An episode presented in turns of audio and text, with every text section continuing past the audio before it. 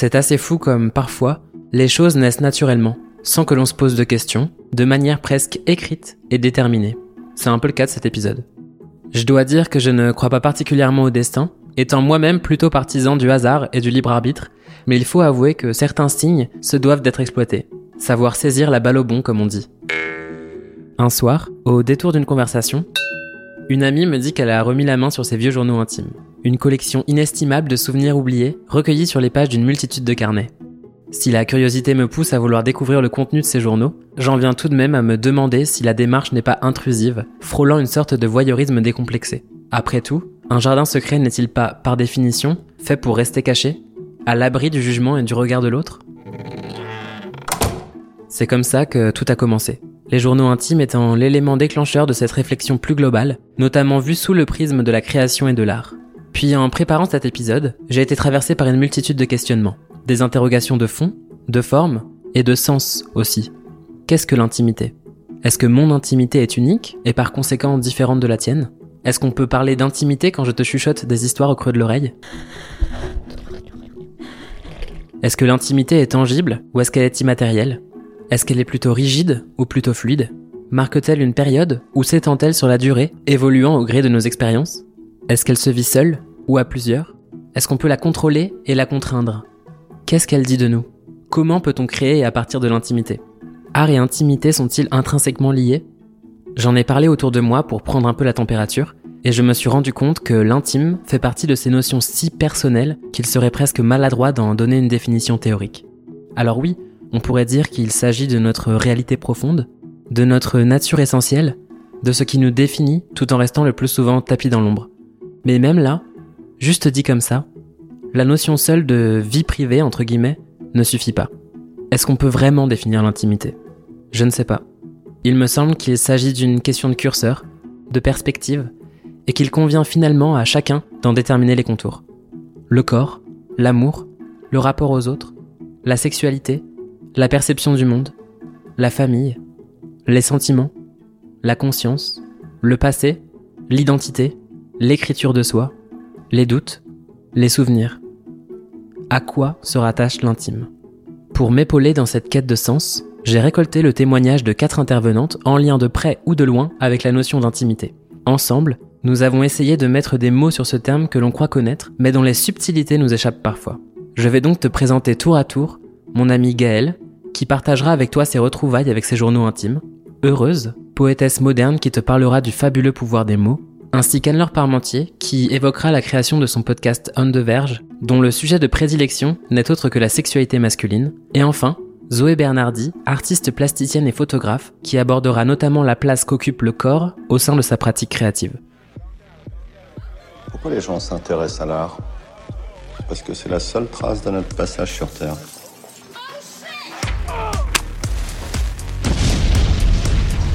C'est beau mon chouchou ce qui m'a intéressé dans les journaux intimes de Gaël, c'est ce travail d'archivage à chaud et presque journalier de son quotidien, ou en tout cas de la perception de celui-ci, ce décalage qui peut exister entre ce que l'on vit vraiment et ce que les événements peuvent nous faire ressentir. Un environnement à soi où l'on se raconte, sans filtre et sans peur d'être jugé, car le papier est un confident muet. On est maître de ce qu'on dit et de ce qu'on ne dit pas. Alors à ton avis, qu'est-ce qu'a bien pu ressentir Gaël en retombant sur tous ces carnets à l'âge adulte? Eh bien, c'est exactement la question que je lui ai posée. J'ai commencé à écrire en 2002-2003. Et de temps en temps, enfin, quand ils étaient encore dans ma chambre, c'est vrai que je relisais certains extraits, mais là, j'ai vraiment pris le temps de, de les prendre et de les lire un peu, un peu en détail. Et après, je me suis sentie un petit peu, euh, un peu en apesanteur, comme si j'avais, j'avais lu euh, la vie de, la vie de quelqu'un d'autre, et j'ai ressenti euh, beaucoup, beaucoup d'émotions. Enfin, j'avais un sourire un peu euh, fixé euh, sur, sur le visage, parce qu'en fait, c'était, c'était rigolo, ne serait-ce que de voir l'évolution de l'écriture entre, entre 2002-2003, donc je devais avoir ouais, un, un, peu moins de 10 ans, avec une écriture complètement anarchique, une écriture un peu ronde, des voilà caractéristiques des enfants. Et puis ensuite au collège euh, j'avais un peu ma bande de copines. Alors je mettais au lieu des points sur les i je mettais des petits ronds. Et c'était assez différent. Puis après ça s'est un petit peu calmé. C'est un peu plus un peu plus régulier. Que ressort de ce dialogue avec soi-même de cette discussion en vase clos? En écoutant Gaëlle parler avec du recul de tout ce qu'elle avait pu écrire dans son enfance et son adolescence, je me suis rendu compte que ce n'est pas si facile de creuser dans son intimité passée, que cela demande parfois du courage de voyager dans le temps et de revivre par la lecture ce que l'on a déjà vécu. Si le journal intime est un outil libérateur, il n'en reste pas moins un catalyseur de souvenirs, parfois bons et parfois moins joyeux. Ce qui m'a ce qui m'a frappé quand j'ai relu euh, certains passages, c'était cette espèce euh, d'énergie, euh, enfin de, dynamique à écrire, ce qui m'était voilà, ce qui m'arrive dans dans ma vie, même des choses en grandissant qui peuvent sembler un petit peu anodines, mais voilà l'enthousiasme avec lequel je peux écrire que ma maman, elle m'a acheté un t-shirt à manches longues chez Styleco ou alors que cet après-midi on va au bowling avec avec papa. Enfin, c'est une espèce de d'enthousiasme et de Enfin, j'ai l'impression que c'est le meilleur cadeau qu'on pouvait me faire à l'époque, quoi. Donc c'est assez, euh, c'est assez attendrissant en fait. Il y a des moments où j'étais un peu, j'avais un peu plus honte aussi parce qu'en fait, euh, donc il peut y avoir cet enthousiasme débordant quand je vais décrire des moments euh, positifs. Et puis quand quelqu'un, quand j'ai reçu un peu une agression quand il y a des moments un peu négatifs, par contre, je vais être assez grossière et dire oui, alors c'est là, cette putain de conne, elle a dit ça, euh, c'est injuste, la vie est dégueulasse. C'est vraiment effectivement tout noir, tout noir ou tout blanc, quoi. Donc il n'y a pas de, il y a pas de demi-teinte. Et puis ce qui est marrant aussi, c'est que euh, parfois je vais pouvoir euh, critiquer, euh, bon souvent mes parents hein, à telle date, et puis le lendemain dire ah bah non en fait je regrette, comme si je culpabilisais mais de, de, ce que j'avais écrit. Donc je dis non non en fait j'efface, j'efface et je recommence quoi. Pour Gaël, la relecture de cette narration autobiographique est aussi l'occasion de se poser des questions sur sa vie et sur les personnages qui ont pu la peupler. Le journal intime est lié à une époque, certes, mais il fait surtout référence à un écosystème assez réduit dans lequel chaque protagoniste occupe une place importante.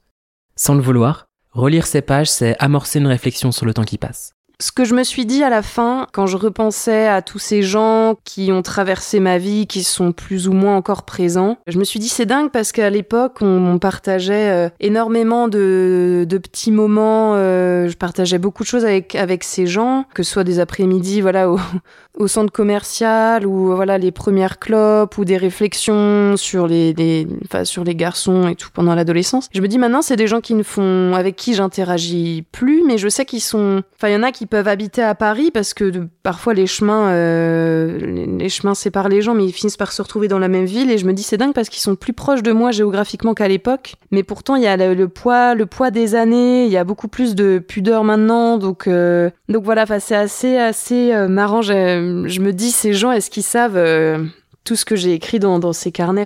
Le journal intime, c'est aussi l'endroit idéal pour se poser des questions qui semblent souvent existentielles.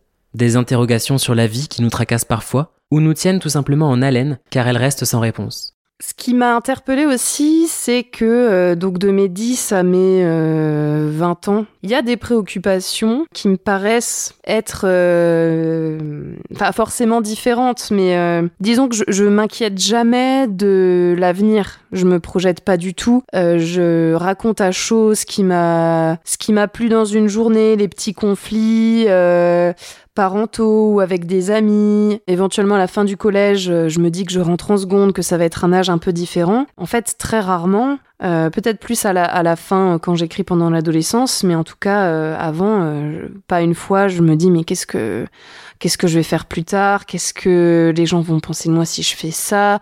Il y a pas du tout cette pression que je peux ressentir aujourd'hui. On a l'impression que c'est plus un peu plus terre à terre, un peu plus brut mais en même temps c'est euh... enfin j'aimerais tellement euh, pendant une journée là me, me, remettre dans la voilà dans la tête de de la Gaëlle qui a qui a 12 ans quoi et qui se pose pas beaucoup de questions. Mais je dis ça c'est facile de, de dire ça avec le recul mais à l'époque en tout cas c'était très important pour moi de voilà, c'était légitime d'être en colère parce que euh, mon frère avait le droit de regarder la télé, parce que euh, telle personne euh, m'avait embêté pendant le sport. Mais quand t'es petit, tout te paraît un peu, enfin, c'est ton univers, c'est ton monde à toi, tu le fais en fonction de, bah, tu connais que ça, quoi. Mais après, du coup, t'as, as ce, en lisant ça, j'avais un regard un peu attendri où je me suis dit, ah bah, dis donc, c'est, c'est mignon. Ce qui est intéressant dans le cas de Gaël, c'est la période sur laquelle s'étend l'écriture de ses journaux intimes. Ils grandissent en même temps qu'elle prend de l'âge, et le contenu se transforme, délaissant parfois la description du monde pour des questionnements plus complexes tendant vers une forme de maturité. Par ailleurs, au-delà des problématiques abordées, ce qui est fascinant, c'est cette faculté qu'ont les journaux intimes à téléporter celui ou celle qui les lit dans l'espace-temps d'origine. Gaël parle d'ailleurs de ce sentiment de flashback, de ces moments de vie parfois oubliés qui sont remontés à la surface. J'ai souvent dit euh, aux gens que j'avais pas eu particulièrement une, adolescence compliquée ou que ça, voilà, ça, que ça allait quoi. Mais c'est vrai qu'en relisant euh, ce que j'ai écrit pendant cette période-là, donc à partir, je sais pas, de la troisième et au lycée, il y a quand même un peu plus de hum, pas de pas de réflexion, mais il y a quand même des ouais des interrogations qui commencent à émerger et un peu de noirceur où je me dis mais où j'ai l'impression qu'il y a un questionnement sur euh, déjà sur l'identité, qui je suis. Il y a plein de fois où je me demande euh, ce que ce que je veux vraiment et parfois c'est bête mais ça va être euh, bah il y a deux garçons et puis du coup voilà et puis je sais pas trop quoi faire et je me dis mais je sais pas ce que je veux en fait et puis il y a un petit esprit de rébellion quand même où euh, bah voilà j'ai quand même daté le jour où j'ai fumé la première la première clope quoi et je m'en souviens je m'en souviens très bien donc il y a un peu cet esprit de d'aller un petit peu à contre en tout cas contre ce que mes parents veulent forcément et ce qui, ce qui m'a fait rire aussi, et, je regrette, euh, enfin, je suis contente de l'avoir fait à l'époque, c'est que je note beaucoup de chansons, euh, probablement qui passaient à la radio quand j'écrivais, euh, quand j'écrivais ma, ma petite vie. Et d'en réécouter, j'en ai réécouté du coup certains morceaux et ça replonge encore plus dans des souvenirs ou tout de suite en écoutant ces morceaux-là et en relisant ce que j'ai écrit, bah, je me, je m'imagine tout de suite la cour du lycée, euh, le self, le car que je prenais pour rentrer chez moi, les endroits où euh, j'allais euh, crapahuter avec des, des, copains ou mon copain pour fumer, etc. Enfin, ça recrée tout un, tout un univers. Et, et c'est assez, c'est assez amusant. Puis en écoutant Gaëlle parler d'elle au passé, je me suis demandé ce qu'elle dirait aux versions précédentes d'elle-même si elle en avait l'opportunité si elle pouvait remonter le temps et engager une conversation avec cette jeune fille pas toujours sûre d'elle.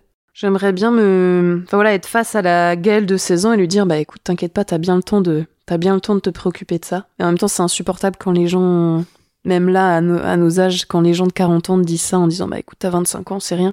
Profite. C'est horrible, en fait. Parce que chaque âge a ses, a ses doutes et ses préoccupations, c'est normal, mais c'est vrai que je trouve ça un peu, euh, un peu triste. Si je pouvais euh, échanger avec la, la Gaëlle qui a 14-15 ans et qui commence à enfin voilà, être au lycée, à braver un peu entre guillemets les, interdits euh, de l'époque, c'est-à-dire qu'il voilà, qui peut commencer à fumer, à s'intéresser aux garçons, j'aimerais bien lui dire écoute, euh, prends ton temps, aie confiance en la vie et surtout ne te force pas à quoi que ce soit euh, sous prétexte que des copains le font, ne t'inquiète pas, tout viendra au bon moment, quoi. Mais euh, voilà, parce qu'en fait, j'ai l'impression qu'à l'époque, c'était, il y avait, il y avait quand même déjà un petit peu cette euh, cette comparaison vis-à-vis vis-à-vis des autres, quoi. De ah bah tiens, ma copine Pauline, elle a, elle a fait ci, ma copine Audrey, elle a fait ça, et puis moi, bah moi, j'en suis là. Alors quand est-ce que voilà, j'aurais envie de lui dire, écoute, t'inquiète pas, prends ton temps, ça va aller, concentre-toi pas sur tes études parce que ça, franchement, euh, c'est un peu débile. Profite, mais euh, mais euh, ne ne regarde pas les ne regarde pas les autres quoi. Tu t'en fiches. Toi, t'avances à ton à ton rythme, donc pas de pas de pression. voilà, mais ça c'est quelque chose que j'ai aussi besoin qu'on me dise aujourd'hui. Donc finalement. Peut-être que on pourra refaire cet enregistrement dans 20 ans et puis que je dirai la même chose à, à la gueule d'aujourd'hui. Pour illustrer cet échange, je te laisse avec quelques extraits du journal intime de Gaëlle qu'elle a gentiment accepté de partager avec toi et moi. Des remarques d'enfant, pour commencer, puis des mots d'ado pour finir. Sa façon à elle de dévoiler une partie de son intimité. Lundi 30 septembre 2002. À l'endurance, Monsieur X nous a dit de compter nos tours. J'en ai fait neuf. Mais cette putain de Audrey dit que j'en ai fait huit. Elle est trop conne. Romain aussi dit ça, mais ils sont cons. Voilà, c'est réglé. En revenant de l'école, je suis passée par la rue du Préclos et le chien m'a sauté dessus. C'était la peur de ma vie. Mercredi 2 octobre 2002. Hier, ça a changé. La danse, c'est le mardi maintenant. Ce matin, au courrier, on a reçu un éveil et jeu. Et en plus, maman a acheté le CD de Jean-Jacques Goldman, Chanson pour les pieds. Je l'adore. Elle a aussi pris le CD de Patrick Bruel, mais je l'aime moins celui-là. 19 septembre 2002. Eh, ma dent est tombée dans un gâteau au chocolat parce que c'était l'anniversaire de Marina, notre prof. C'est trop injuste, papa, vas-y gouiller un cochon. 26 mars 2007. Je suis dégoûtée. 1. Ne plus raconter ma vie comme on dit aux parents. 2. Toujours fermer la porte de ma chambre. 3. Avoir des conversations sur tout sauf sur moi et mes copains. 4. Faire la gueule au moins jusqu'à jeudi midi. Entre parenthèses, on est lundi soir, 22h47. Dimanche 24 août 2008. Je suis allongée sur mon lit que j'ai cassé avant-hier. En voulant récupérer un badge sous mon lit, j'ai tiré le lit et en voulant le repousser, les pieds se sont avachis. D'ailleurs, les draps n'ont pas été changés depuis fin juin. 25 octobre 2011. Je suis célibataire, fraîchement. J'ai parfois le sentiment de bien le vivre, d'autres fois, je vomirais le monde si je pouvais. Je te parlais de hasard au début de cet épisode, du pouvoir des coïncidences et comment elles peuvent impacter nos décisions. Récemment, en baladant, je suis tombé sur une boutique de vieux documents. Sur les étagères, des vieux livres, des vieux manuscrits et des vieux albums de timbres aussi. Mais c'est dans les bacs poussiéreux que j'ai trouvé mon bonheur. Un tas de cartes postales laissées à l'abandon. Elles me paraissaient être le pont parfait entre ma première et ma deuxième invitée. D'un côté, Gaëlle et ses journaux intimes. De l'autre, Heureuse et ses petits billets écrits retraçant ses pensées et ses états d'esprit. Dans les deux cas, un usage des mots et de la formule, ainsi qu'une volonté libératrice de s'exprimer. Avant de te parler plus en détail de la démarche d'Heureuse, je tenais à te lire les trois cartes postales qui ont attiré mon attention, te faire pénétrer dans une intimité d'autrefois, une intimité épistolaire oubliée dont il ne reste plus que l'encre. Des petits instants figés qui m'ont rappelé à quel point les moyens de communication, en évoluant, ont transformé notre façon d'interagir. Je ne suis pas certain qu'aujourd'hui, on aurait l'idée de rédiger une petite lettre pour transmettre les mêmes messages. Je te laisse juger par toi-même. Mon cher ami, il est grand temps de rompre. Aussi, j'ai espoir que le souvenir de notre bonne relation me vaudra une réponse à cette carte. Je m'adresse à toi pour connaître le résultat des examens de cette année au collège. Je suis persuadé que toi et ton frère avaient été reçus, comme c'est le cas de René. Mille amitiés. PS, quelle est donc l'adresse de la grange? Mes chers parents, que faites-vous donc? Voilà déjà plus d'un mois que je n'ai pas de vos nouvelles. Je suis désolé d'être toujours obligé de vous réclamer une toute petite lettre. Ce n'est pas gentil. Vous m'oubliez, je le vois bien. Vous ne pensez plus à moi et cela me fait beaucoup de peine. Je croyais que vous alliez m'écrire cette semaine vu que c'était la fête, mais cette semaine, comme toutes les autres, vous m'avez oublié. Aussi, je suis toute triste à la pensée de me voir délaissée. Je suis rentré à Paris hier et je viens par cette petite carte vous en prévenir. Recevez de votre petite fille qui malgré tout vous aime toujours de plus en plus ces gros baisers. Ma chère mignonne, rassurez-vous, je ne vous ai pas oublié. C'est souvent que ma pensée évoque votre chère image. Elle est constamment présente à mes yeux et à mon cœur, et dans mon isolement, je me sens revivre les émotions d'autrefois. Quoi qu'il advienne, je resterai toujours votre ami de cœur, celui qui un jour vous a fait une promesse. Je vous écrirai sans plus tarder une longue lettre. À vous, mes plus tendres et affectueux baisers. Il est temps que je te présente Heureuse, la deuxième intervenante de cet épisode sur l'intimité. Derrière ce pseudo se cache une personnalité créative qui se sert de l'écriture pour suspendre l'instant. Jour après jour, elle met ainsi des mots sur ce qu'elle ressent et sur ce qu'elle vit, puis les partage sur Instagram pour le plus grand bonheur de ses abonnés. Chaque pensée, préoccupation, rêve ou fantasme d'heureuse devient donc le maillon d'un ensemble plus large, celui d'une cartographie de l'intime, sorte de traçabilité émotionnelle, un réseau vivant à la fois personnel et universel. J'ai donc voulu remonter aux origines pour savoir ce qui avait motivé Heureuse à extérioriser et collectionner de cette façon les moments clés de sa propre vie ces intervalles singulièrement intimes et poétiques.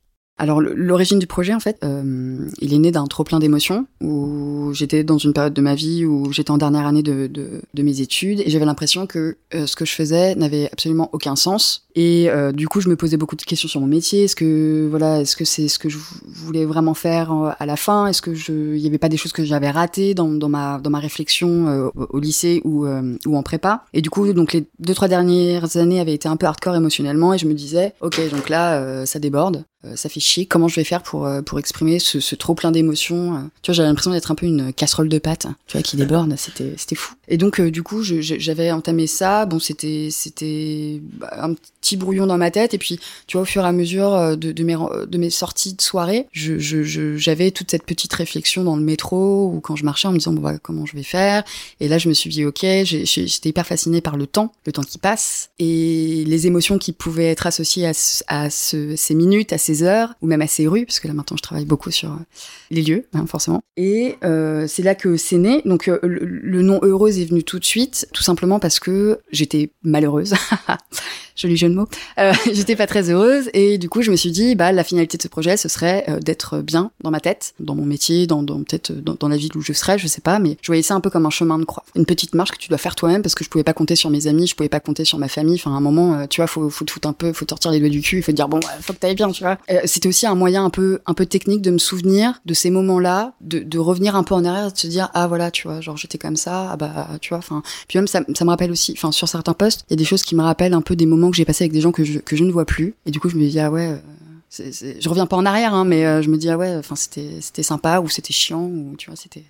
Les billets que publie Heureuse sont aussi brefs que la minute immobile qu'ils cristallisent. Les phrases sont courtes et, de fait, les mots sont soigneusement sélectionnés. Pour le coup, le hasard n'a pas sa place ici. Il faut illustrer la pensée qui traverse l'esprit, certes, mais il faut surtout lui donner la chance de pouvoir être interprété, une sorte d'écho mystérieux qui pourra résonner différemment en fonction de ce qu'il signifiera pour le lecteur. Alors ça, c'est, je t'avoue que c'était une question un peu complexe. Parce que plus ou moins, la base de ce, projet, c'était un exutoire, mais j'avais aussi besoin que les gens se posent des questions. Est-ce que c'est vrai? Est-ce que c'est faux? Est-ce que ça parle de sexe? Est-ce que ça parle d'amour? Est-ce que ça parle de, de soirée? Et puis j'aimais bien aussi, tu vois, genre, euh, joue beaucoup sur les doubles sens et je trouve ça amusant de, de jouer avec les mots. Ça, ça force les personnes à, à se concentrer sur les moments qu'ils vivent avec les gens, euh, à se concentrer sur ce qu'ils disent et ce que tu peux dire aussi. Euh, tu vois, par exemple, il y a, y, a y a des phrases tu vois, que, que j'entends dans des terrasses de café, mais qui sont juste à côté, tu vois. Je trouve ça un peu amusant. Ou alors des phrases que des potes disent ou que je pourrais dire.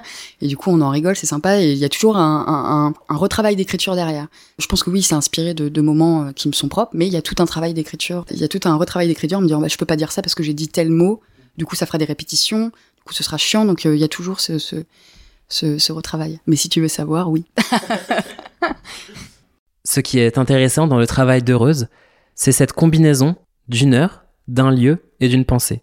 C'est d'ailleurs pour cette raison qu'elle parle de cartographie de l'intime, parce qu'elle date et situe l'ensemble de ses souvenirs, un moyen de renforcer la mémorisation de ceux-ci et peut-être de renforcer ce jeu de projection auquel peuvent se prêter ses fidèles lecteurs. Je suis très attachée aux souvenirs. Tu vois, par exemple, j'ai euh, passé euh, beaucoup de temps à Rouen pour une partie de mes études. Et souvent, quand j'y reviens, dans certaines rues ou dans certains endroits, euh, mon cerveau travaille et, me fait penser à des personnes que j'ai pu connaître.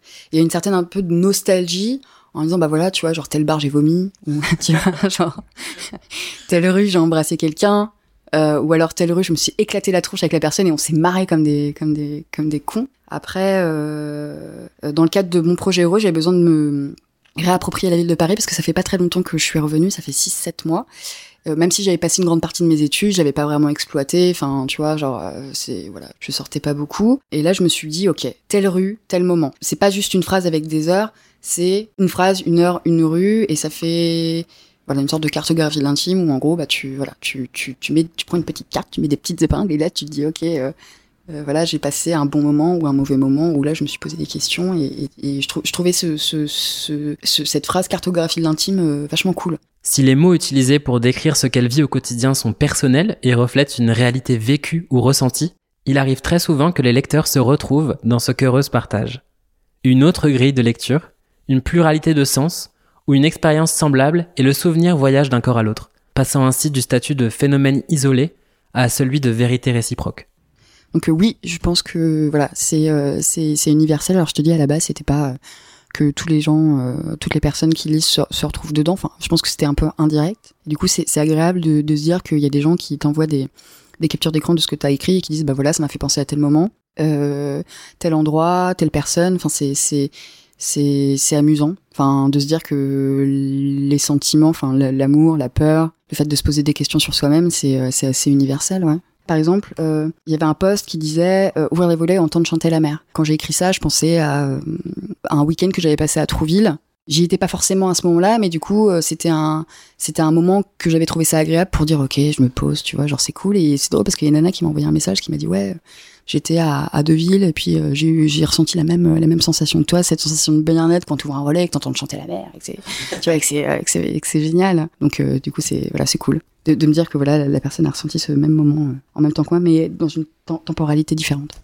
Pour approfondir la réflexion sur le sujet de départ, et parce qu'Heureuse me semblait assez à l'aise avec le sujet, je lui ai demandé quelle était sa propre définition de l'intimité. Je dirais la notion d'intimité, c'est euh, une notion de confiance.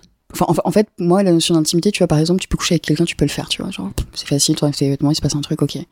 La notion d'intimité avec quelqu'un, ça, ça se résume pas qu'à ça. Pour moi, c'est euh, quand t'es vraiment intime avec quelqu'un, c'est tu te lâches euh, de A à Z et, il y a, y a, une certaine bienveillance. Ça, ça peut pas forcément euh, être que sur le sexe, tu vois, mais euh, ça peut être aussi dans les relations humaines quand t'es avec des potes, où t'as une certaine notion de bienveillance, que t'as envie de, de, faire passer des, des, bons moments à la personne et lui montrer que tu lui donnes ton temps, il t'en donne, donc du coup vous en profitez pour euh, voilà. Pour, pour, moi c'est ça ma définition de l'intimité. Puisqu'il s'agit de pensées intimes, parfois drôles, parfois tristes, parfois sensuelles ou parfois cocasses, je me suis demandé ce qu'Heureuse ressentait une fois qu'elle les publiait. Comment est-ce qu'elle vivait ce passage d'une idée strictement intime vivant à l'intérieur d'elle-même à un message diffusé à la vue de tous et sur lequel elle n'avait plus aucun contrôle? Ouais, je me sens bien parce que du coup, je peux, je peux passer à autre chose, tu vois. J'écris un truc, ok, c'est bon, c'est posté, voilà, maintenant on se concentre sur d'autres moments euh, où je vais encore écrire, du coup, mais, euh, mais ouais, je, me sens plutôt bien, je, je, me sens soulagée, en fait, tu vois. Je... Comme tu as pu le constater dans l'exemple des journaux intimes de Gaël, l'intimité est par définition quelque chose de volatile et fluctuant. C'est d'ailleurs ce que confirme Heureuse quand elle prend du recul. Elle garde un œil amusé sur ses débuts et constate qu'il y a eu une belle évolution depuis les premiers postes. J'ai réanalysé mes, mes, mes, mes posts et là je me suis rendu compte qu'en fait j'avais tellement besoin d'en parler que du coup c'est la typo était devenue énorme. Euh, c'était énorme. Alors les heures ne comptaient pas forcément mais les moments oui. Alors du coup c'était fou et puis au fur et à mesure tu vois que ça s'adoucit. La mise en page est un peu plus, un peu plus harmonieuse. Je me rends compte qu'avec ce projet, je me sentais beaucoup mieux au fur et à mesure des posts. Alors ça a pas pris, tu vois, ça a pas pris deux mois, hein, parce que le projet là maintenant ça va bientôt faire deux ans. D'ailleurs c'est fou parce que le temps passe tellement vite. Euh, et oui donc du coup j'ai commencé, tu vois, c'est un peu comme un, pèlerinage ou chemin de croix où tu passes d'un point à un autre et là tu te dis ah ouais j'ai fait du chemin quoi. Ah putain genre c'était long. Puis tu vois tu revois un post tu fais ah ouais putain genre là j'étais vraiment dans le mal. Hein. C'était c'était dingue. Mais là, tu vois, maintenant, là, je me dis, ok, genre là, il y a un... Là, je suis bien, là. Comme je te disais, là, j'étais hyper inspirée quand j'étais malheureuse. Et là, maintenant, je réapprends à être inspirée quand je suis heureuse. Et en fait, la finalité, comme je te disais tout à l'heure, en off, c'était... Le but de ce projet, c'était euh, c'était d'être heureuse. D'être heureuse et de se dire... Et de revenir en arrière, de prendre plaisir à revenir en arrière. Parce que parfois, tu sais, t'as des gens qui aiment pas du tout...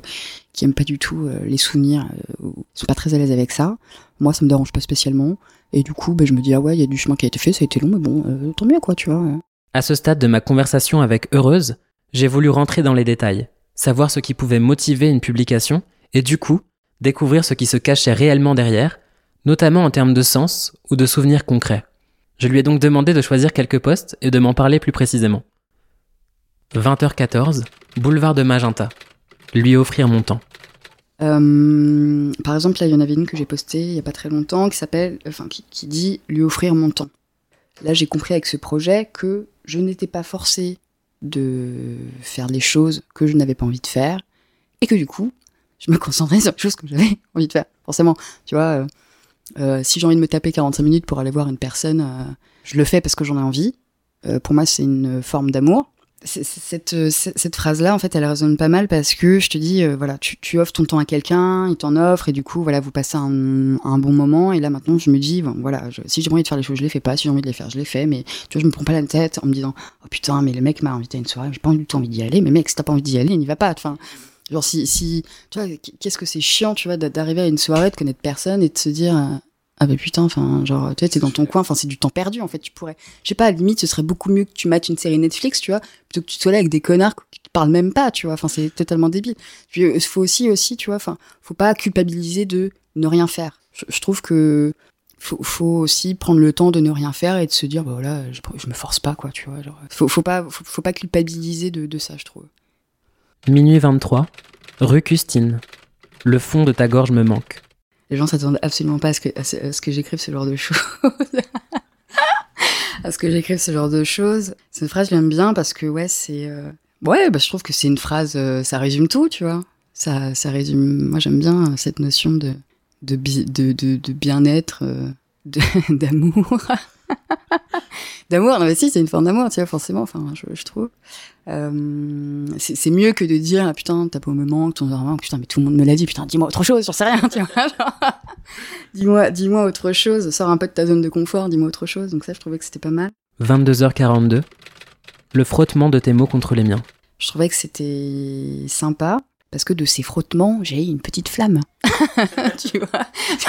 C'est comme ça que naissent les conversations forcément, les conversations un peu poussées. Euh, moi, je suis une grande fan de, des terrasses parisiennes. D'ailleurs, mon père m'appelait, euh, tu, enfin, me disait, euh, tu es ma fille à terrasse. Du où il me donnait des, sous, il me disait bah tiens tu vas aller prendre un café, puis ah, tiens tu vas aller prendre un bouquin.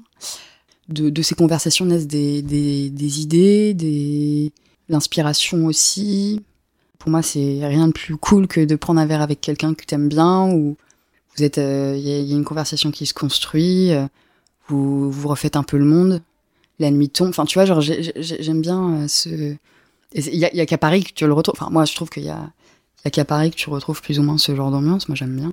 Ouais, c'est ouais le frottement de mots contre les tiens. Ouais, c'est tu peux avoir des conversations avec n'importe qui. Et du coup, de ces conversations peuvent vieillir des des, des choses folles, tu vois. L'amour, la haine. Tu vois, genre par exemple, tu peux avoir un débat avec un connard qui dit, eh, je sais pas, genre putain, il y a trop de il y a trop de sans-abri dans la rue. Enfin, mec, ta gueule en fait. Enfin, tu vois, il y a, cette notion-là, moi que j'aime bien. Ça peut être des sources de conflit, ça peut être des sources d'amour. Moi, j'aime bien. Avant de quitter Heureuse, j'ai tenu à lui poser une dernière question. Comme les contenus qu'elle poste sont principalement tirés d'anecdotes, d'envie ou de réflexions personnelles, je me suis demandé si elle avait eu du mal à parler de son projet à son entourage. Car c'est une chose de partager sa vie privée avec des inconnus, mais ça en est une autre de la révéler à son cercle proche. Est-ce qu'on peut avoir peur d'être jugé à cause de son intimité? Alors au départ, c'était très. Euh... C'est pas que j'avais un peu honte, mais comme je parlais beaucoup de, de cul et de sentiments, je trouvais ça très intime. Euh, même si les gens fois pensent que c'est faux, pensent que c'est vrai, je m'en fous. L'important c'est que tu ressentes des choses. Et euh, j'ai mis un an à dire à mes potes que c'était moi. J'étais à Rennes et je leur ai dit en fait ça prend trop de trop d'ampleur. Je commence à avoir 10 000 abonnés. Je me dis ah c'est bon putain genre c'est bon je peux je peux le dire à des gens. C'est à dire que ce que j'écris est pas si dégueulasse que ça. Et euh, du, du, coup j'ai avoué à mes potes en disant bon écoutez euh, voilà, j'ai ce compte-là, ma passion c'est l'écriture, euh, parce qu'en fait c'est des potes du graphisme, donc euh, ça va, c'est des potes de promo que je connais depuis une dizaine d'années, donc ça, ça me dérange pas spécialement, et je leur ai dit, bah écoutez, euh, voilà, je présente ça, et ils m'ont dit, mais putain, mais c'est génial, mais c'est trop cool, que tu trouvé ta voix pour t'exprimer, c'est trop génial, tu vois. Et après, je l'ai avoué, il y a quelques mois à mon frère, après passer l'étape de, des, des potes, on va passer à l'étape intime, famille. Bon, j'ai un peu comme, tu vois, genre t'avoues quelque chose de très important à quelqu'un. Je suis enceinte, je vais me marier. Euh, je je l'ai posé sur le canapé et je lui ai dit, écoute, Paul, voilà. En fait, moi, j'ai une famille où on parle pas trop, on se soutient beaucoup, euh, un peu comme une tribu, mais euh, les je t'aime, euh, voilà, c'est mort, tu vois. Genre, moi, j'avais l'impression d'être le, le, vilain petit canard parce que je, je, je, ressentais beaucoup de choses et je, je me sentais pas, pas tellement comprise. Et euh, j'ai dit à mon frère, bon voilà, euh, je te donne ce compte et tu me dis ce que c'est. Enfin, tu, tu, me dis ce que tu en penses. Et il m'a dit, mais putain, mais c'est pas pareil, bah, c'est génial, enfin, je trouve ça trop cool. Et du coup, il est abonné. Et, et, en fait, il l'a il dit à ma mère. J'ai dit, mais pourquoi tu l'as dit à maman et tout hein Et ma mère, en a parlé à ma grand-mère. Et comme du coup... et comme du coup, elle était sur Instagram, elles se sont abonnées parce qu'elles aiment bien l'écriture aussi, parce que c'est des anciennes journalistes. Puis elles aiment beaucoup le, le, le, la littérature et elles ont aimé. Mais sauf qu'à un moment, j'étais bloquée. Tu, enfin, tu vois, cette notion d'intimité, elle se casse, tu vois, avec la famille. Bon, du coup, je les ai bloqués. Enfin, je, je, je, putain, je vais pas le faire écouter à ma mère, mais j'ai bloqué ma mère et ma grand-mère parce qu'à un moment, j'écrivais des choses hyper intimes, mais putain, je voulais pas que ma mère sache que, je sais pas, genre, euh, j'ai vomi dans une poubelle. tu vois ou je sais pas genre j'ai passé du bon temps avec quelqu'un. J'avais pas spécialement envie qu'elle euh, qu'elle le sache vraiment. Parce qu'elle passe son temps à me dire oui mais tu me dis jamais rien hein, tu vois. J'avais un peu ce reproche là et donc j'étais un peu bloquée dans mon dans mon écriture. Donc je les ai bloqués bon par contre mon frère il est encore là. Enfin tu vois il a il était tellement content enfin tellement cool que je puisse m'exprimer sur un truc que du coup il a il a envoyé ça à sa copine il a envoyé ça à ses potes. Enfin tu vois genre. Et en fait bah du coup les, les gens se sont abonnés. Et puis après j'ai j'ai eu cette phase où j'ai dévoilé ce projet là sur mon compte personnel sur Instagram en disant bah voilà j'écris ça et c'est là que tu te rends compte qu'en fait, il y a des gens que tu connais qui étaient déjà abonnés mais qui savent pas que c'est toi. Donc du coup, ça c'est assez amusant, j'aime bien. Peu à peu, euh, voilà, ça s'est fait. Mais c'était c'était pas évident, mais ça s'est fait. Si les mots d'heureuse possèdent parfois volontairement un double sens suggestif, faisant appel au charnel, c'est qu'on peut instinctivement avoir tendance à vouloir faire rimer intimité avec désir, érotisme et sexualité. C'est d'ailleurs ce dont il va être question maintenant avec ma troisième invitée, Anne-Laure Parmentier, créatrice d'On de Verge, un podcast entièrement dédié à l'exploration de la sexualité masculine. Et oui, tu as bien entendu, j'ai bien dit sexualité masculine. Ce sont bien des hommes qui passent derrière le micro d'Anne-Laure et viennent se confier au sujet de leur intimité. Je vais d'ailleurs lui laisser la parole pour qu'elle t'explique comment est née l'idée d'un tel projet. J'ai eu euh, envie de créer On the Verge parce que pour moi il manquait quelque chose justement qui parlait de la sexualité masculine. À vrai dire, euh, c'est dans mon cheminement personnel qui est féministe où je suis pour euh, un féminisme pro débat plus que pro combat. Euh, je suis euh, proche hein, de tous les, courants et les pensées féministes, mais c'est vrai que l'idée d'être militante, engagée, etc., me ressemble moins. Et donc j'aime l'idée d'un féminisme et d'une parité égalitaire, éthique. Euh, là où effectivement il y a beaucoup de place aujourd'hui euh, pour que les femmes parlent de leur sexualité, je trouvais qu'il me manquait vraiment de la place pour les hommes. Donc euh, voilà, l'idée a été de créer cette, ce, ce, cet espace de discussion sans tabou, sans jugement. donc ça c'est vraiment la, la pierre de mon féminisme qui, sur le grand mur, s'est installée, une toute petite place. Et puis il y avait aussi une idée beaucoup plus personnelle. moi je suis une fille qui a pas mal de copains. J'ai toujours eu la chance d'être entourée par des chouettes mecs. Et, et c'est vrai que souvent, j'étais la confidente euh, bah, de mes potes, de mes amis, qui me racontaient un peu leur histoire euh, de sexe, de cul, etc. Et, euh, et quand parfois il y avait des, des, sujets où j'avais pas vraiment les réponses, ou en tout cas, bon, l'écoute était là, mais je savais pas quoi répondre. Quand je leur disais, bah écoute, je sais pas, t'en parles à tes potes, à chaque fois, j'avais la même réaction. Ah bah non, mais non, on n'en parle pas du tout en fait. Et je me suis dit, attends, les mecs n'en parlent pas, il a pas de place pour en parler. Je pense que c'est le moment, quoi. Parler de sexualité, mais pour dire quoi? Voici à quoi Anne-Laure a voulu que le contenu d'une interview classique ressemble. Un cheminement de pensée découpé en trois parties successives. L'avant, des premiers souvenirs de son invité à sa première fois, en passant par les frissons et les premiers émois. Le maintenant, ce qu'il se passe aujourd'hui, ses envies, ses tabous et sa libido. Et enfin, l'après. Et demain, quelle place aura le sexe dans sa vie? Quel est son rapport au temps qui passe, et quelles sont les expériences et fantasmes qui peuvent émerger dans un futur proche? Car derrière On the Verge, il y a un objectif simple, parler de sexualité de façon sincère et décomplexée. Du coup, je me suis demandé comment Anne-Laure réussissait à mettre à l'aise ses invités pour que la parole se libère et qu'ils puissent lever le voile sur leur vie intime sans avoir peur d'être jugés. Alors pour mettre à, l'aise, euh, je crois qu'il n'y a pas vraiment de recette, c'est beaucoup de feeling. Euh, c'est vrai que je vais pas me comporter pareil avec un monsieur qui a 70 ans qu'un jeune euh, qui va arriver qui a 20-25 ans. L'idée, c'est surtout, bon, on en parle un petit peu avant. Moi, je prépare, je prépare en tout cas la discussion, pas tellement l'interview ni l'échange, mais en tout cas le, moment où on va se rencontrer. J'essaie de les mettre à l'aise. voilà, j'essaie en tout cas de leur faire comprendre qu'on va passer un moment cool et qu'il n'y a pas de pression. Et, et une fois qu'ils sont ici sur le canapé rose que tu es en train de que tu, avec, lequel tu euh, familiarises, eh bien, on va avoir, euh, en fonction des, des, hommes qui viennent, entre 15, 20, 30 minutes parfois d'échanges euh, un peu des banalités. Mais ces banalités, elles sont importantes parce qu'elles vont commencer à me donner un petit peu des, des signaux sur, sur le schéma dans lequel va se passer la discussion. Et voilà, et on, on, va commencer à, à, rentrer dans le dans l'échange, dans l'interview et dans l'enregistrement quand vraiment moi je les sens prêts. Après, effectivement, je pense que pour qu'il n'y ait pas de filtre, et pas de, de gêne, justement, je n'en ai pas. C'est-à-dire qu'on ne l'entend pas au montage parce que, parce que je le coupe et parce que ça ce n'est pas ça qui est intéressant. Mais en fait, j'échange aussi beaucoup sur ma vie ou en tout cas euh, ce que je connais parce qu'un échange, ça se fait à deux et que même s'il y a beaucoup d'écoute active de ma part, euh, j'essaie, quand ils rentrent dans une anecdote ou quelque chose de très intime, de leur donner un peu de change pour que ce soit donnant-donnant. Euh, je trouve que ça permet comme ça euh, une confiance qui s'établit et du coup ça marche plutôt bien. Puisqu'on parle d'intimité et que tout est une question de nuance, j'ai demandé à Anne-Laure si, de manière générale, elle sentait que ses invités avaient plus de mal à parler de leur sexualité ou de leurs sentiments. D'après ce que moi j'ai pu constater depuis que j'anime euh, On the Verge, je ne vais pas faire de généralité parce que c'est quelque chose que je n'aime pas trop faire. Mais c'est vrai que j'ai l'impression que c'est plus facile de parler de sexualité parce que on se protège plus et davantage et le sentiment euh, c'est presque plus intime. Après, euh, je te dis ça, c'est tout et son contraire parce que certains, euh, certaines de mes interviews, les hommes ne vont pas parler de leur pratique, de ce qu'ils font, ils vont parler d'une généralité et comment ils se positionnent dans cette généralité. Euh, donc du coup, ça va vraiment dépendre des gens. Mais c'est vrai que je pense qu'on est dans une société où l'intime euh, se passe plutôt au niveau du cœur que du cul, je pense. En tant que créateur de contenu et animateur de podcast, je sais ô combien les retours des auditeurs sont importants. Cela nous permet de savoir si les épisodes plaisent, s'ils sont pertinents et répondent d'une façon plus ou moins forte à une attente chez ceux qui les écoutent. Mais alors, quel est globalement l'avis du grand public sur On the Verge? C'est la question que j'ai posée à Anne-Laure. J'ai beaucoup de retours positifs. Certains, ça c'est le, petit côté euh, sympa, c'est que euh, j'en ai qui me partagent leur expérience, qui m'expliquent que ça a ouvert le débat euh, ou la discussion entre eux, dans leur couple, avec leur compagne, leur compagnon. Donc ça c'est vraiment super.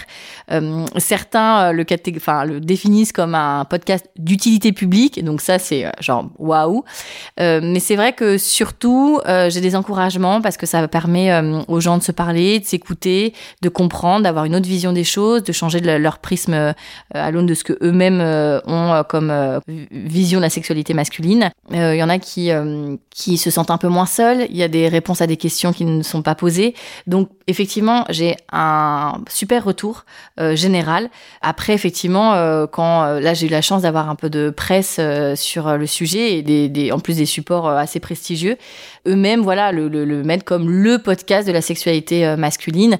Après, il y a d'autres podcasts qui parlent un peu de ça, qui en traitent, hein, The Boys Club avec euh, avec Mimi euh, ou d'autres. Mais euh, là, on est spécifiquement dans la sexualité masculine. On ne parle que de ça, et surtout les hommes qui me font l'honneur de, de, de se raconter vont loin dans leur intimité. Ils vont raconter des choses très profondes, très intimes. Euh, certains me racontent des choses qu'ils n'ont jamais dit euh, à leur euh, compagnon ou leur compagne. D'autres, je pense à l'épisode de François qui parle de ces deux grands amours qu'un monsieur de 62 ans. François n'a jamais parlé de ça à qui que ce soit. Jamais. Je pense qu'il y avait un côté exutoire euh, pour lui de, le raconter à ce moment-là dans, son parcours de vie. Mais euh, effectivement, euh, parfois, je me retrouve avec des, infos et des choses qui sont très fortes. Et je pense que les auditeurs et les auditrices sont totalement conscients de ça.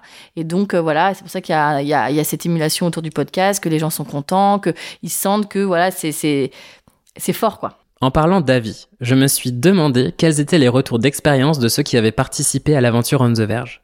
Est-ce que dévoiler une partie de sa vie intime est une épreuve positive dont on ressort grandi?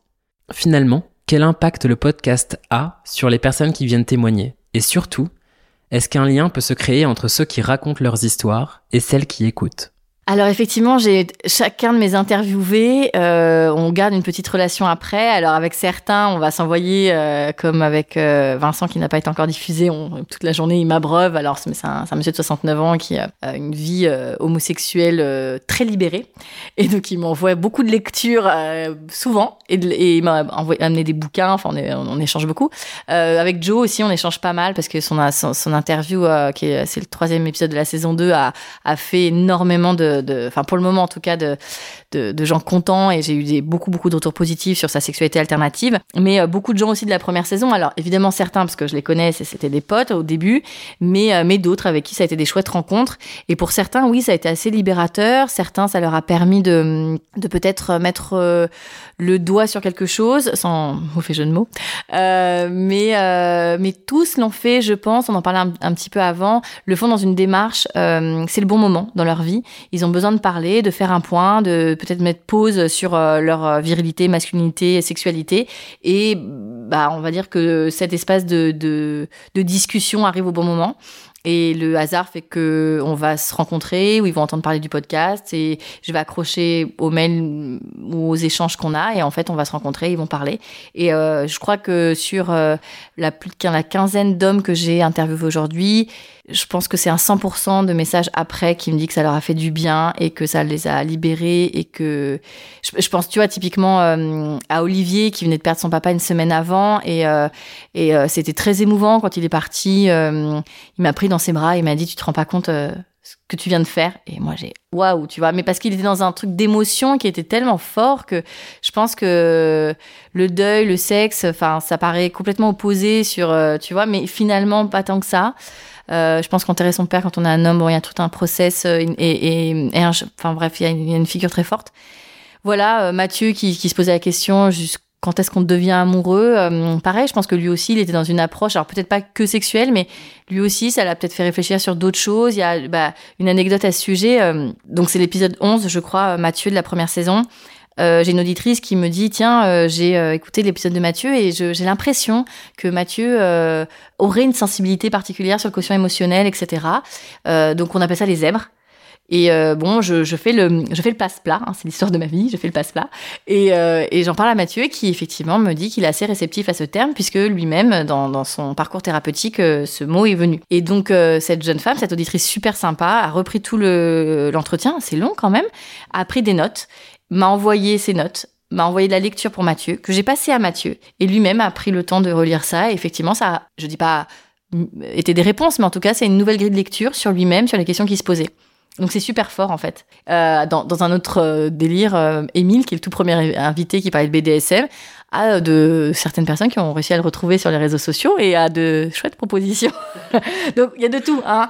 Mais c'est ça qui est chouette, c'est que ça crée des, des, des, synergies entre les gens et, euh, et je vois ça euh, d'un œil euh, hyper bienveillant, quoi. Je trouve ça vraiment chouette que, que... donc ça, donc je sais pas si c'est Enfin, ça, ça les aide, ça ne les aide pas, j'ai pas cette prétention, mais en tout cas, ça arrive à un moment de leur vie où ça les enrichit quelque part. Avant de quitter Anne-Laure, j'ai tenu à lui poser une dernière question. Une question concernant son podcast, bien sûr, mais davantage orientée vers la partie graphique de celui-ci. En effet, je me suis rendu compte qu'à l'inverse de ce que je fais, Anne-Laure ne poste aucun portrait de ses invités. Derrière ce choix, une raison simple, préserver l'anonymat pour garantir une parole libérée. Pour célébrer l'identité et donner tout de même quelques indices sur les participants, Anne-Laure poste des photos de leurs mains en guise de repère physique une façon symbolique de mettre en valeur ses invités, tout de même connectés à cette notion maîtresse d'intimité. Mais alors, Comment lui est venue l'idée? En fait, alors effectivement, j'ai choisi pour euh, préserver l'anonymat et tout le mystère qu'il y a autour euh, de, des invités de, de, ne pas publier leur visage. Je pense que déjà, ce serait non pour tous, quasi tous. Et voilà, il y avait cette volonté effectivement de donner quelque chose d'eux, parce qu'effectivement, une main, comme tu l'as très justement dit, c'est très symbolique de quelqu'un. La façon dont, déjà la position de la main, chacun a une position différente et je trouve ça très fort et ça, et ça dit beaucoup. Euh, ça donne une indication sur l'âge, sur l'ethnie, sur euh, euh, bon après j'ai pas encore eu des gens qui avaient des travaux très manuels euh, et des artisans, mais ça pourrait donner une indication. Parfois certains prennent un objet, parfois d'autres non. Euh, donc effectivement c'était important pour moi. Souvent alors ça c'est le cliché des femmes, mais je pense que les hommes euh, qui aiment les hommes aussi aiment regarder les mains parce que c'est assez, je pense, euh, symbolique euh, d'une personne et ça dit beaucoup. Et, je trouvais ça assez fort de présenter une main. à chaque fois, je mets aussi une légende qui alors soit est une private joke ou en tout cas un, clin d'œil, mais que je fais toute seule à la personne. Hein. Parfois, les gens, je pense, que certains des invités n'ont jamais lu, mais en tout cas pour moi, il y a soit c'est une déclaration, soit c'est un remerciement, soit c'est quelque chose en filigrane que j'ai que j'ai senti pendant l'entretien. Euh, c'est ça n'amuse que moi finalement, mais euh, mais en tout cas oui, c'est une façon de les mettre en lumière en, gardant toute la, leur intimité et en en dévoilant quand même beaucoup. Euh, par exemple la, main de Loïc qui est euh, donc très tatouée, je trouve qu'elle est très forte. Alors c'est assez reconnaissable parce que c'est des tatouages assez, enfin qu'il fait sont assez rares, mais en tout cas voilà voir voir sa main très tatouée donne tout de suite, on l'imagine et, et chacun voilà amène quelque chose et ouais c'est assez fort. Moi ce que ce que j'aime surtout c'est que beaucoup des, internautes me demandent euh, leur visage. Euh, alors les gens que je connais euh, parfois euh, me disent allez vas-y montre-moi une photo et tout. Et, euh, et les gens ouais ont envie de mettre un visage sur ces voix. Chacune des voix apporte aussi quelque chose ou rappelle quelqu'un ou etc et quand ça arrive dans mon cercle vraiment très proche je pense par exemple à ma sœur où je lui montre les visages elle me dit alors là je l'imaginais pas du tout comme ça! Donc c'est assez assez drôle et je trouve ça finalement bien que de garder le mystère et que les gens les gens les imaginent, mais, euh, mais les mains, ouais, donnent un bon indicateur. Et euh, moi, je suis assez sensible euh, à la à l'allure d'un homme, à la à sa peau, à ce qu'il à ce qu'il dégage. Et les mains, je regarde beaucoup les mains. Par exemple, j'ai des des musiciens et tu vois tout de suite que c'est des musiciens. Il y, a, enfin voilà, je trouve que c'est très subtil et si on prend le temps de décoder, c'est assez intéressant, ouais. Si avec Anne-Laure nous avons évoqué le côté sexuel de l'intimité, nous allons désormais aborder une thématique qui y est nécessairement liée celle du corps. Le corps physique, cet amas de chair et d'os dans lequel nous vivons, mais également le corps social, cet ensemble d'individus partageant la même société, sans oublier les innombrables interactions existant entre les deux. Pour illustrer ce sujet, je me suis rapproché de l'artiste plasticienne et photographe Zoé Bernardi. Selon elle, le corps est un outil qui permet d'appréhender l'autre afin d'engager une relation au-delà du verbe, une relation politique, artistique et humaine. Voici ce que dit Zoé à propos de son corps et de la façon dont il fait partie de son cheminement artistique.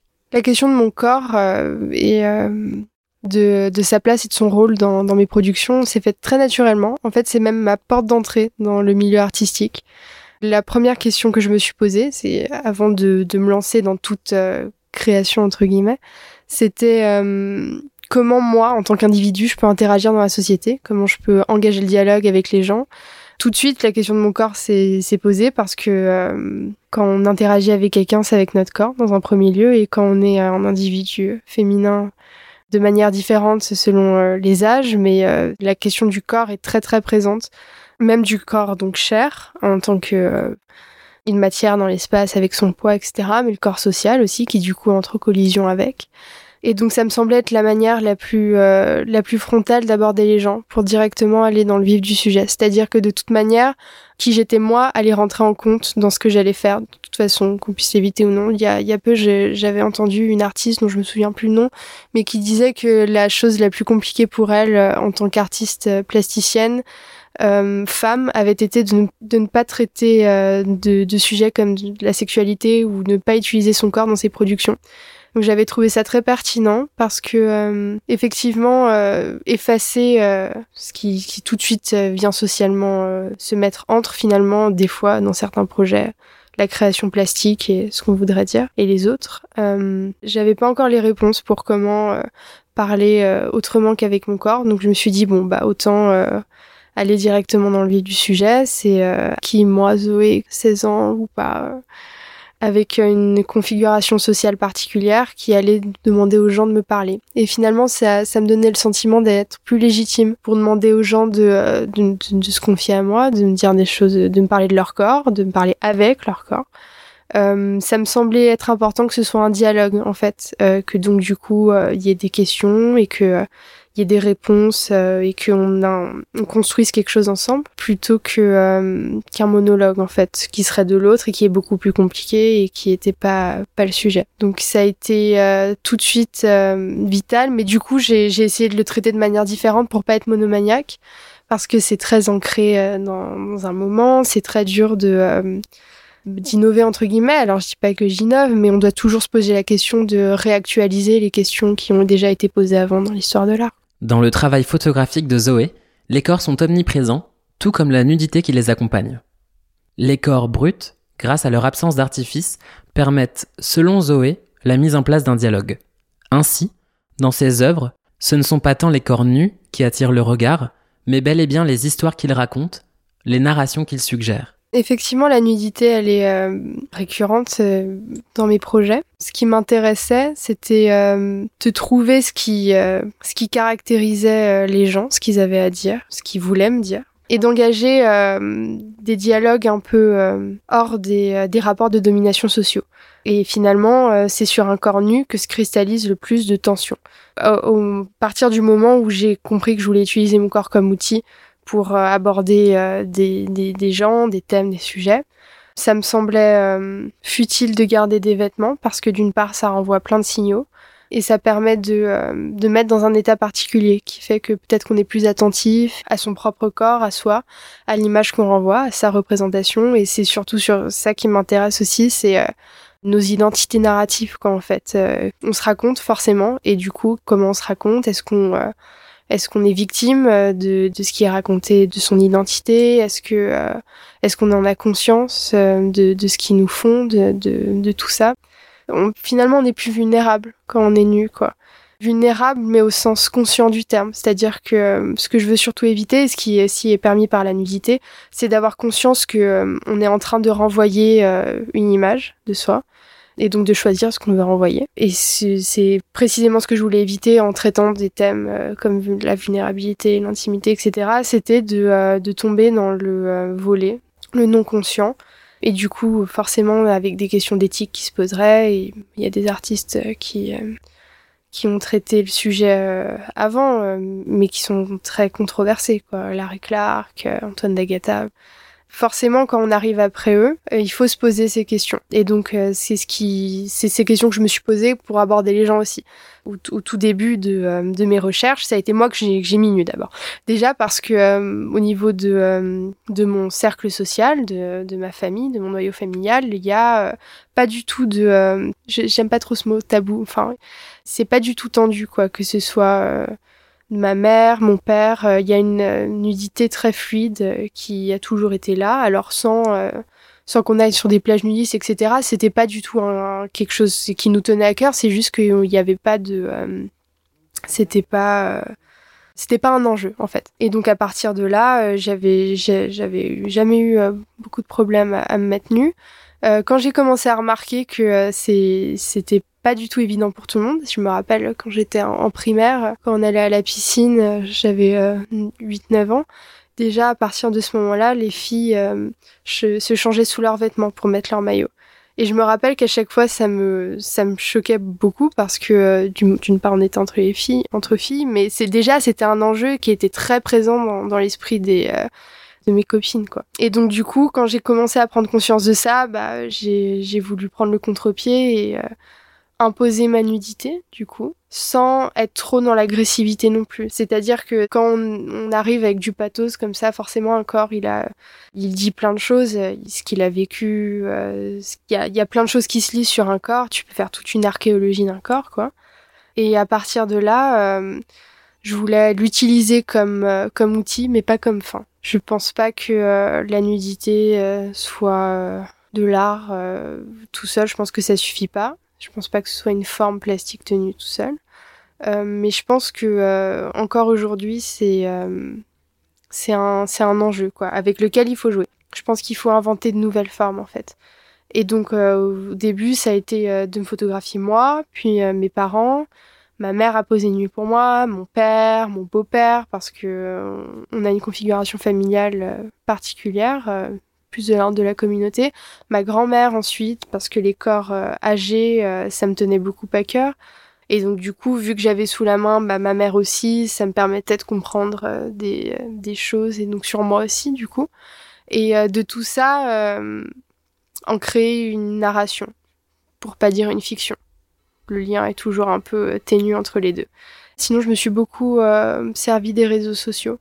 Ça permettait d'être en rapport avec des gens qui du coup étaient dans des communautés, féminisme, pro-sexe, militants, etc. Beaucoup militants. Euh, mais j'ai essayé toujours d'aller chercher des gens un peu ailleurs. Il y a un de mes modèles que j'ai rencontré dans le métro, par exemple, une semaine plus tard, bah, on faisait des vidéos euh, dans ma chambre nue. C'est toujours de l'ordre, enfin, une manière d'aborder euh, les gens. Et les gens se laissent tenter, en fait. Et même plus que ça, certains ont, je, j'ai ressenti le besoin dans certains projets que les gens voulaient prendre la parole sur, sur leur corps. Une partie du travail de Zoé consiste ainsi à modeler l'intimité de ses modèles. Cette intimité liée au corps, cette enveloppe charnelle à la fois universelle et personnelle, véritable source d'inspiration pour l'artiste. Les images sont fortes, brûlantes, justes. Et s'il peut paraître facile de renier sa pudeur pour poser nu, Affronter le résultat ne l'est pas toujours. C'est d'ailleurs ce que me confirme Zoé. Se regarder en face, prendre conscience de son corps et l'accepter relève parfois d'une épreuve. Car ce n'est pas la prouesse esthétique qui intéresse Zoé, au contraire, l'enjeu réside dans la quête de sens. Le corps n'est pas voué à être idéalisé, mais sert à restituer une forme d'authenticité. Le corps se retrouve narrateur d'une vérité intérieure ou devient l'acteur d'un propos nouveau. J'ai fait poser euh, des amis euh, très proche, euh, qui, dont j'étais très proche, alors qui n'était pas du tout dans ces euh, problématiques et qui me voyaient au fur et à mesure shooter des gens, des gens qui se laissaient tenter, donc eux aussi euh, se laissaient tenter, qui, qui arrivaient parfois même pas à regarder les photos que j'avais faites d'eux. Mais je ne cherche jamais à sublimer, c'est-à-dire que dès le départ, je dis alors tu vas sûrement pas te plaire sur les photos, ça va ça va peut-être être douloureux, euh, mes parents, quand ils voient les photos que je fais d'eux, euh, s'ils sautent jamais du plafond, c'est souvent dur à, avaler. Les autoportraits que j'ai faits de moi, où je me mettais en scène aussi, ça, a été un petit processus pour euh, suffisamment maîtriser mon corps pour pouvoir en faire ce que je voulais. Mais soit les gens en ont conscience, mais ils veulent pas la voir parce que c'est, enfin, ils la voient même plus finalement parce que souvent c'est c'est quoi, c'est un, un, bourrelet, c'est un semi-double menton et en fait ça prend des proportions parce qu'on ne se voit plus. Les gens ne se regardent plus, je crois. On voit tout le temps, on est bombardé d'images, mais euh, pas de la nôtre en fait, ou sinon euh, des celles Instagram, etc., qui n'ont rien à voir avec la réalité, entièrement. Donc euh, j'ai souvent des réactions de pas de rejet, mais parce qu'ils étaient prévenus dès le départ, donc c'est pour ça que je préviens toujours. Je dis là, je vais te prendre en photo, t'es prêt, t'es prêt, je c'est quelque chose qui Enfin, je, sais que ça peut être très très violent de, de voir des photos. On a été pris à notre insu. Euh, mais euh, et parfois du coup ça peut être pris sous le biais thérapeutique du coup. Euh, alors si même moi c'est pas c'est pas mon but parce que je suis plasticienne, je suis pas psychologue non plus. Donc moi c'est pour arriver à la forme que je veux que ça m'intéresse. Parfois du coup je vais utiliser effectivement la douleur que ça va provoquer, le rapport à son propre corps, des, des des corps qui ont vécu des choses différentes ça, ça peut provoquer effectivement des réactions euh, parfois euh, libératrices de bah ouais ça c'est mon corps et puis euh, fuck it quoi. C'est intéressant du coup de jouer avec aussi. C'est-à-dire parfois de plutôt que prendre j'aime beaucoup lier les plusieurs médiums en fait parce que selon euh, l'outil qu'on va prendre, euh, ça va changer drastiquement. Je fais beaucoup de photos argentiques, enfin j'en ai fait beaucoup beaucoup, j'en fais un peu moins en ce moment, mais pour justement traiter de l'intimité, parce que ça permet de mettre de la distance en fait entre ce qui est représenté et donc la forme finale, c'est-à-dire qu'on a du grain, on a de la poussière, on a toute un, une temporalité qui s'est écoulée entre le moment de la prise de vue et du résultat. Donc euh, on le ressent dans, dans toute la forme qu'il y a plus de distance et donc parfois bah, pour des photos c'est elles auraient juste pas marché en numérique. Et du coup, c'est intéressant de lier avec d'autres médiums. Ça m'arrive souvent de prendre toute une séance en vidéo, par exemple, photo. Et donc après, de voir s'il y a des moments intéressants, des images qu'on peut en tirer en photogramme ou euh, de euh, donner à disposition euh, la, la, vidéo. Donc c'est-à-dire que du coup, bah, je me mets plus en jeu aussi. Moi aussi, je suis regardée. On est à égalité dans la mesure où on peut, il y a toujours celui qui est pris en photo et celui qui prend en photo. Donc il y a moyen effectivement de jouer avec euh, la surprise de se voir, euh, de se voir. Donc des fois, je, je, prends en photo, en vidéo aussi les gens qui, qui se découvrent. Il y a une artiste, euh, Rineke Extra, qui pour une exposition sur Rembrandt fait ça, avait filmé les gens qui découvraient un tableau de Rembrandt, je me rappelais plus lequel. Et c'est c'est vraiment c'est c'est fabuleux quoi de voir les, les réactions etc. Ça ça m'intéresse énormément aussi en fait il y a plusieurs niveaux qui sont exploitables de euh, ce rapport à la nudité, au corps, etc. Si j'ai contacté Zoé au sujet de son travail iconographique, un autre de ses projets a également attiré mon attention. Ce projet, qui s'appelle Cher Zoé, est né suite à un appel sur les réseaux sociaux. Un jour de 2018, Zoé poste cette phrase sur Internet. Envoyez-moi votre intimité par la poste sous forme de lettres manuscrites. Je répondrai à chacune d'entre elles. À travers cette initiative artistique, mêlant écriture et performance, Zoé montre que l'intime n'est pas une conquête, mais un don. Je lui laisse d'ailleurs la parole pour qu'elle te présente sa démarche. Alors, euh, cher Zoé, c'est un projet que j'ai entamé euh, l'année dernière. Donc là, lui, il porte pour le coup en plein sur l'intimité parce que euh, c'est mes photos aussi, mais de façon différente, quoi. parce que dans, dans ce projet, c'est plus performatif et lié à l'écriture. Donc euh, ça partait d'une euh, d'une réflexion sur l'espace public en fait, euh, c'est-à-dire que l'espace public avant bah c'était plutôt la rue, si ça l'est toujours, mais maintenant s'il y a Internet qui est devenu un nouvel espace public, du coup j'étais j'étais en plein dans ma découverte des situationnistes et je trouvais ça intéressant de transposer cette déambulation dans l'espace public à l'espace virtuel. Qu'est-ce que ça pouvait être un situationniste à l'époque numérique. L'intimité, j'ai beaucoup cherché ce que c'était parce que euh, c'est, on a l'impression de savoir directement ce que c'est, mais en fait, il y a plein de manières de l'entendre. Euh, ça peut être ce qui est caché, c'est-à-dire ce qu'on ne montre pas euh, aux autres. Donc, à l'inverse de son image publique, ça va être l'image intime. Donc, le moment où on n'a pas conscience de son image, Roland Barthes dans la chambre claire, c'est ce qu'il dit, de, que c'est l'espace privé, c'est foncièrement le moment où on a le droit de ne pas avoir d'image. Et donc c'est toujours euh, très ambigu, donc de prendre une image du moment où normalement on n'a pas d'image. Il y a des questions, euh, la question de la perversité qui est à prendre en compte quand on fait euh, ce genre de choses. Du coup, j'ai un peu refusé cette idée de prendre une image au dépourvu parce que ça me semblait trop renfermé sur soi-même pour que ça puisse, ça puisse être durable au niveau de l'histoire de l'art pas assez universalisable, pas assez plastique, du coup, trop dans le euh, c'est ça que tu es en train de regarder et donc c'est pour ça que c'est intéressant. Il me semblait que euh, si euh, l'autre l'offrait et que l'intimité du coup était quelque chose de faire, ça avait beaucoup plus de sens. Et donc ça pouvait finalement être des sortes de fuites par rapport à toute notre société qui est en train de se casser la gueule. Cette idée de fuite, donc aussi d'hétérotopie, c'est Foucault qui en parle, qui qui en parle comme des lieux où le temps s'écoule différemment. Donc il en parle pour par exemple les cimetières ou euh, des, des, lieux en dehors des, des lieux quoi. Donc j'aimais bien l'idée de l'intimité comme lieu en fait nouveau. Euh, donc lieu qui serait provoqué par l'écriture ou par quelle forme. Donc euh, je me suis dit que euh, une chose qu'on avec laquelle ma génération n'est pas familière, c'est les lettres.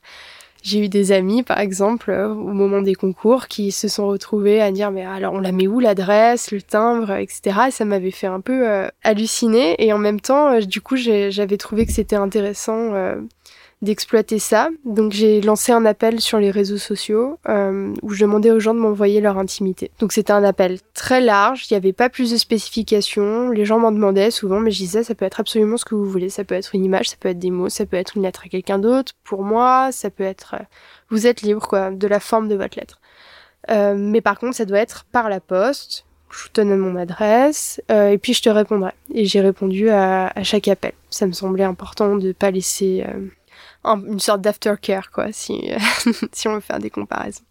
Et donc, à partir de là, euh, j'ai, euh, j'ai reçu bah, beaucoup de lettres, plus que je ne pensais, à peu près 45-50, avec un large panel, si je puis dire. Il y en avait des très, très lourdes émotionnellement, des, des d'appels au secours, euh, des qui s'adressaient pas à moi, mais au père, un, un, copain, une copine plus là, ou des poèmes, j'ai reçu des, photos aussi, j'ai reçu euh, des, cartes, j'ai reçu beaucoup beaucoup de choses. Des gens qui me parlaient de mon travail, des gens qui me parlaient de leur corps aussi, j'en ai reçu beaucoup. Bah, sociologiquement, d'une part, c'était très intéressant, mais ça a été très euh, très fatigant. On peut le comparer du coup pour ça aux photos. Chaque euh, lettre était un peu comme une rencontre qui du coup aspire beaucoup, beaucoup, beaucoup d'énergie. Parce que quand on t'envoie autant de, charges émotionnelles, t'es obligé de répondre et tu, il euh, y a un metteur en scène, Pippo Del Bono, qui avait dit ça dans, son livre euh, Le don de soi. Tout entre en moi, tout me fort. Et j'avais trouvé ça assez beau, donc sans euh, me comparer à Jésus non plus, hein, mais cette idée que quand on accueille, ça peut être parfois douloureux. Et donc ça, c'est le projet qui m'a le plus plus fatiguée. Et donc j'ai répondu du mieux que je pouvais à chaque lettre. Et à partir de ça, donc du coup, j'avais un paquet de lettres et bah, je savais pas quoi en faire. Je savais pas quoi en faire parce que si je me disais, je peux pas montrer ça aux gens, c'est juste, pas bah, d'une part, c'est trop lourd, c'est trop, trop intime, justement. Euh, je me trouvais un peu, euh, un peu coincée. Et donc, euh, à partir de là, j'ai euh, extrait des, euh, j'ai relu chaque lettre et j'ai extrait une phrase qui, pour moi, exprimait le mieux l'intimité mais pour eux, du coup. Et ça me semblait important qu'il y ait une intervention de ma part, parce que c'était trop facile de laisser au public spectateur faire tout le boulot, il y voit ce qu'il veut. Non, c'est pas vrai. C'est orienté, c'est un choix plastique, euh, et donc c'est dans l'extraction que j'ai voulu placer la plasticité. Et donc du coup, ça anonymisait, et ça préservait finalement euh, les confidences qu'on m'avait faites, tout en en donnant un aperçu finalement. Euh, donc créer le sentiment de déambulation, ce que je voulais. Et donc à partir de là, j'ai euh, fait un, recueil de ces chaque phrase. Et donc euh, j'ai voulu exporter ce projet, donc in situ, parce que j'en voulais du coup quand même garder le lien entre espace public, internet et rue. Des, des petites phrases que j'avais extraites, je les ai écrites et je les ai collées dans la rue avec des matières qui me semblaient entrer en résonance avec ce qu'ils me disaient. Et donc là, ça me permettait aussi d'apporter encore plus de plasticité euh, et de m'essayer à d'autres photos, types de photos. Et donc finalement d'aborder la nudité euh, sous une forme différente et donc euh, coller comme ça des petits bouts de gens euh, un peu partout. essayer d'explorer un peu cette idée de poésie urbaine que j'avais trouvée dans Guide de bord qui m'avait beaucoup plu. En voyant ce paquet de lettres posé dans la chambre de Zoé et en imaginant le nombre de mots qu'il contenait, je me suis posé une question. Est-ce que grâce à ce projet, Zoé a pu se rendre compte qu'il n'existait pas qu'une forme d'intimité référente, mais bien une infinité de versions personnelles. Autant d'intimité que d'expéditeurs, et par extension, autant d'intimité que d'individus. C'est ce que Zoé m'a confirmé en me parlant des lettres qu'elle avait reçues, mais aussi en me donnant sa propre définition de l'intimité, au regard de tout ce qu'elle avait pu lire. Euh, l'intimité, c'est euh, c'est finalement pour ça que j'ai eu tant de mal à le définir, c'est que euh, ça relève de tant de facteurs différents euh, et je crois même pas que la seule chose qui, permettait de définir l'intimité, c'est-à-dire euh, ce qui s'oppose au, public, euh, marchait en fait.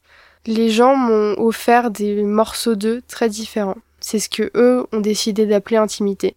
Et à partir de là, je, euh, ça tomberait de nulle part. Je disais alors non, c'est pas ton intimité. Ton intimité, c'était à l'âge où t'as fait ta première fois. Ça n'a aucun sens en fait. Et j'ai trouvé ça très intéressant effectivement cette idée de déplacement. C'est-à-dire qu'on a une, une intimité. Je pense qu'on a tous une intimité.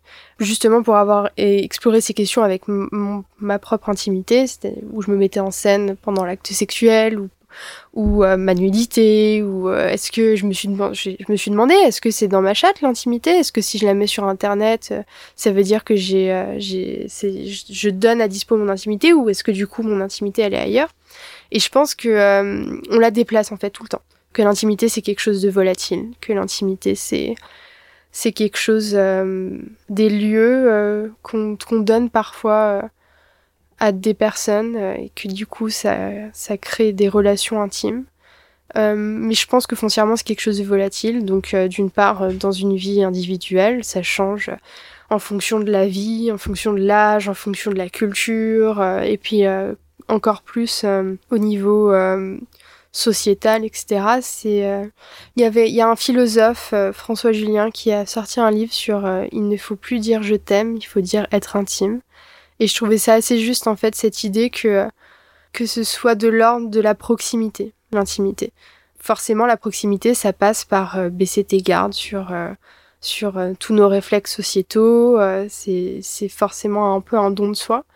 Et je pense que ça, il y a quelque chose de cet ordre, l'intimité, et que ça peut pas être réifié sous la forme de, de ce à quoi on est, on est habitué, c'est-à-dire bah, euh, ton sexe, euh, ta sexualité. Euh, beaucoup, beaucoup de gens considèrent que sexualité égale intimité. Et j'ai pu le voir plein de fois quand moi j'abordais ma propre sexualité avec beaucoup, beaucoup d'aisance, sans que ce soit un enjeu, sans que sans, sans, sans avoir l'impression de donner des armes qu'on puisse retourner contre moi. Et de ce fait, du coup, bah, tu enlèves l'arme à l'autre, c'est-à-dire qu'on peut plus, du euh, t'attaquer sur ça. On m'avait dit une fois que j'étais inhumiliable et j'avais trouvé ça intéressant. Et donc euh, quand j'abordais euh, ma sexualité sans, sans que ça pose problème, les gens au début étaient un peu ah bon c'est toi mais tu fais ci le shibari c'est quoi c'est bizarre et puis en fait quand on décomplexe ça bah au fur et à mesure les gens s'en accommodent quoi et en tout cas, dans mon cercle d'intime proche, par exemple, euh, du coup, mes amis, euh, par exemple, que j'ai fait poser, ça, ça a remis un peu en, question leur, notion d'intimité, quoi. Est-ce que ça passait forcément par, euh, par le sexe, par la nudité, par... La proximité me semble assez, assez ouvert pour qu'on puisse l'entendre, soit physiquement, soit moralement, etc ça me semble beaucoup plus euh, plus inclusif sans euh, entrer dans une question de militantisme ou quoi mais vraiment le terme inclusif. Tellement inclusif qu'on ne peut plus refuser l'intimité à certaines personnes. Parce que c'est aussi un enjeu politique évident. L'intimité ça a une euh, politiquement c'est dans notre société aujourd'hui c'est énorme. C'est-à-dire que on donne l'illusion d'intimité avec justement sexualité, etc. Et puis du coup, ça passe par le porno, etc. Euh, mais quand on, empêche les gens d'avoir une intimité, on les empêche de euh, d'avoir conscience euh, du non-vivre, je dirais, du, du, du, simulacre entre guillemets. Et à partir du moment où il y a intimité, je pense qu'il y a lutte. c'est un peu comme l'image que Pasolini avait employée dans une lettre, 1941, je crois de lucioles. Euh, et d'ailleurs, les lucioles, elles s'éclairent pour, euh, pour euh, l'acte, la parade sexuelle. L'intimité, c'est un peu comme une luciole, et plus il y en a, plus il y a de lumière, du coup. Et, mais si on les met sous le feu des projecteurs, bah, y a, la luciole, elle meurt, il n'y a plus d'intimité. Et donc, c'est un enjeu politique énorme, en fait, je pense. C'est foncièrement lié. Et c'est pour ça que quand on, on entend l'intimité comme quelque chose de fermé sur soi, une espèce de monade ou où c'est un peu agressif, on a peur de, de, de l'autre et donc du coup euh, très tendu. Bah, je pense à des photos des années 90, etc. où ça s'est un peu vu. Euh, je pense qu'il faut réinventer l'intimité d'une autre manière, plus politisée et euh, plus poétique peut-être. Avant de te quitter, je tiens à te laisser avec quelques passages tirés du projet Cher Zoé, des fragments d'intimité qui soulignent encore une fois la pluralité de ce terme à tiroir. Je n'arrive plus à t'écrire. Cette lettre n'est pas un poème, c'est un cri du cœur. Un cri maladroit né d'un seul trait que je ne repasserai pas. Je crois que je suis en train de te tuer. Je ne peux pas aimer en dehors de toi. C'est médiocre, mais c'est moi aussi. C'est moi après le silence, avant l'inexistence, ma nudité. Je suis une fille à la vie d'une banalité affligeante. Je ne cherche pas particulièrement de sens à la vie ni à la mort. Je suis heureuse, juste pile ce qu'il faut, mais j'ai peur terriblement. Je voudrais être enfant à nouveau et écrire sans me poser de questions. Mon désir reste désir, enfoui sous mon manque de confiance en moi, attendant que quelqu'un d'autre vienne le prendre par la main pour enfin vivre sa vie. Le monde aussi est dangereux. Enfin, le monde aujourd'hui, pour une fille de mon âge, il est compliqué. À vrai dire, tout est compliqué. Grandir est compliqué. D'ailleurs, grandir me fait peur. Merci d'être resté jusqu'à la fin. Si cet épisode t'a plu, n'hésite pas à en parler physiquement autour de toi ou à le partager virtuellement à ta communauté, car c'est grâce au bouche à oreille que Souffle Chaud se développe. Si tu souhaites participer activement à la longue vie de ce projet, tu peux également laisser des commentaires positifs ainsi qu'une pluie d'étoiles sur Apple Podcast. Pour tout savoir sur les prochains invités et suivre l'actualité de Souffle Chaud, je t'invite à te rendre sur la page Instagram du podcast. Si tu as des questions ou si tu souhaites partager ton histoire, tes conseils, tes suggestions ou tes rêves avec moi, envoie un petit message à l'adresse contact@soufflechaud.com. Merci d'avoir écouté cet épisode jusqu'au bout et à très vite pour le prochain chapitre.